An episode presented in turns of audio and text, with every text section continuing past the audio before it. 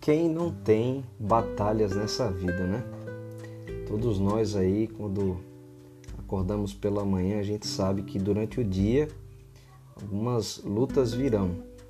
E é, querer ou não lutar, não cabe a gente decidir. A verdade é que as lutas elas vêm todos os dias. A gente não tem o que escolher nesse sentido. Estar preparado para a guerra sempre.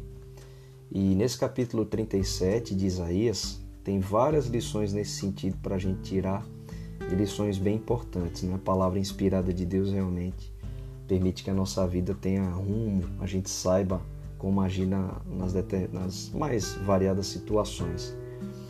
E aqui em Isaías 37, no contexto do que se estava vivendo, a Síria volta a ameaçar e zombar de Deus, como já tinha feito no capítulo anterior, como Isaías descreveu.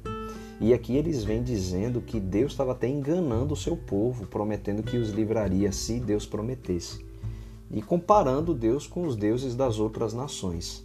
Ezequias, que era o rei é, do povo de Deus na época, é, obviamente ficou com o coração sensibilizado, talvez até com medo, e ele vai orar sozinho. Só que a oração de Ezequias é preciosa, ela traz para a gente muitas lições.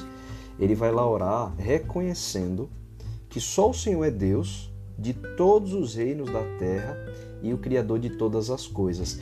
Ezequias faz questão de desfazer essa mentirada, essa confusão que a Síria, que era politeísta, veio fazendo, dizendo que o Senhor era como um Deus qualquer.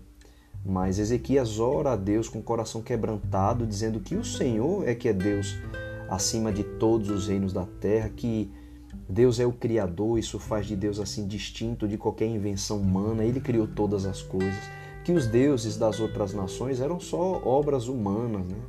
de madeira e pedra. E nessa oração, Ezequias pede que o Senhor os livre. Agora, a justificativa do, do pedido de Ezequias pelo livramento é que traz para a gente assim uma razão especial pela qual Deus escuta essa oração. Ezequias pede nas seguintes palavras: para que todos os reinos da terra saibam que só tu és o Senhor.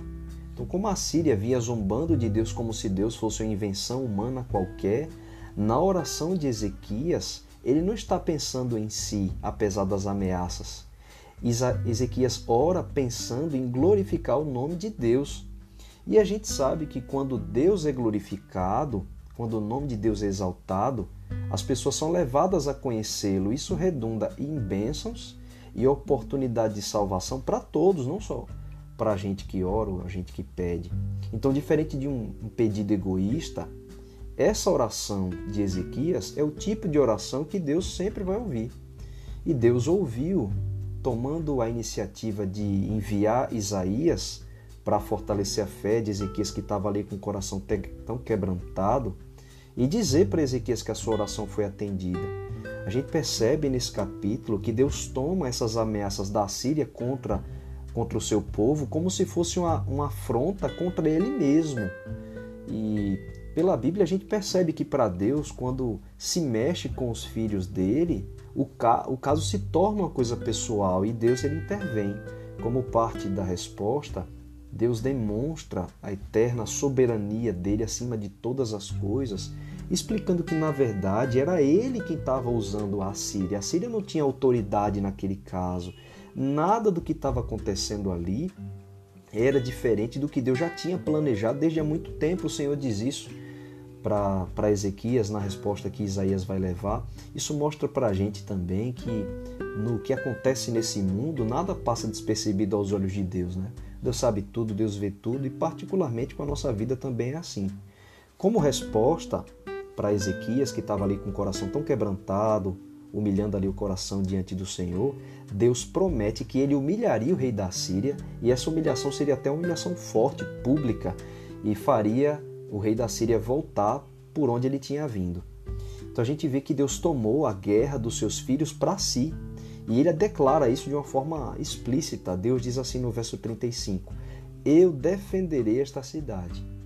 A verdade é que quando a gente entrega a nossa vida nas mãos de Deus, mas faz aquela entrega por inteiro, que é mais do que entregar só problemas ou buscar a Deus quando a coisa ficar ruim, mas ainda que essa seja a situação, se a gente busca o Senhor, como Ezequias também buscou, e a nossa entrega uma entrega por inteiro, Deus ouve a nossa oração e Ele atende e ouve e vem nos defender por amor. Ele diz isso para Ezequias: por amor a mim e por amor a Davi, meu servo. É muito interessante ver que depois de tanto tempo, Davi já morto, né, tantos anos, e Deus ainda lembra do relacionamento que ele teve com Davi e diz que protegeria o seu povo por amor do coração de Deus e por amor que ele tinha a Davi. A gente vê esses exemplos assim nas Escrituras, né, em várias ocasiões. Quando Deus vê a luta do seu povo, seu povo busca com o coração quebrantado, quando a entrega é completa, Deus toma as lutas dos seus filhos como sendo a sua própria luta. Na experiência de conversão de Saulo, que na época saía para perseguir né, e prender, torturar os cristãos, no meio do caminho, quando ele estava indo mais é, adiante para perseguir mais pessoas, Jesus apareceu para Saulo e mostrou que quando Saulo pensava perseguir pessoas, na verdade ele estava perseguindo o próprio Jesus. E Saulo declarou isso explicando mais tarde a sua experiência de conversão. Ele diz assim, em Atos 22:7: Então caí por terra, ouvindo uma voz que me dizia: Saulo, Saulo, por que me persegues? Veja que Jesus, né, quando conversou com ele, disse: Você está perseguindo a mim. Quando você persegue o meu povo, é comigo que você está mexendo. Zacarias também, no capítulo 2, no versinho 8, Zacarias tem uma mensagem também mostrando que para Deus mexer com os filhos dele é algo pessoal. E ele diz assim: Porque todo o que tocar em vocês toca na pupila dos olhos dele, na pupila dos olhos de Deus. Olha a expressão íntima pela qual Deus toma as lutas dos seus filhos. Então, quando a nossa vida está nas mãos de Deus, ele se identifica com as nossas lutas como sendo as lutas dele próprio. Paulo expressa da seguinte maneira em Romanos 8, em versos tão conhecidos, né? Que diremos, pois, diante dessas coisas? Se Deus é por nós, quem será contra nós? Ou seja, é Deus lutando com a gente. Se lutar conosco, luta contra Deus e quem que pode contra ele? Jesus repete essa mesma certeza do cuidado e da proteção de Deus, identificando-se com seu povo no nível muito íntimo. Lá em Mateus 25, 40, Jesus diz assim: Digo-lhes a verdade, o que vocês fizeram a algum dos meus menores irmãos foi a mim que o fizeram. Então Cristo torna o mexer com o povo de Deus mexer com ele mesmo. E ele reforça essa certeza em outros momentos e uma bem especial também está lá em Mateus 10,30, quando Cristo diz assim, ao mandar os discípulos para pregar o Evangelho. E Jesus diz que eles não deveriam ter medo, porque até os cabelos da cabeça de vocês estão todos contados. Então, quando a nossa vida está nas mãos de Deus, as nossas lutas são as lutas dele. O negócio se torna pessoal. E a oração de um coração sincero, quebrantado, entregue, é uma oração ouvida pelo Senhor, principalmente quando essa oração tem o desejo de glorificar o nome de Deus. Então, que a nossa vida esteja nas mãos do Senhor, não só na fase dos problemas, mas sempre. E as nossas lutas diárias serão lutas diárias nas mãos de Deus, lutas do Senhor. Queria te convidar para a gente, nesse momento, entregar esse novo dia nas mãos de Deus e pedir que Ele batalhe as nossas batalhas. Vamos orar?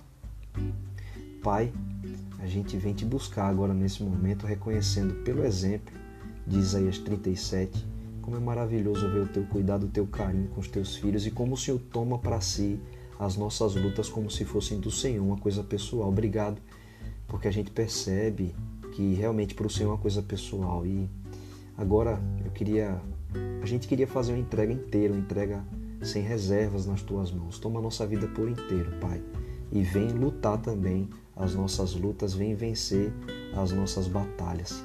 Nós choramos, muito gratos por todo o teu carinho e pela tua identificação com a gente, uma identificação de pai e filho. E nós oramos, Pai, em nome de Jesus. Amém.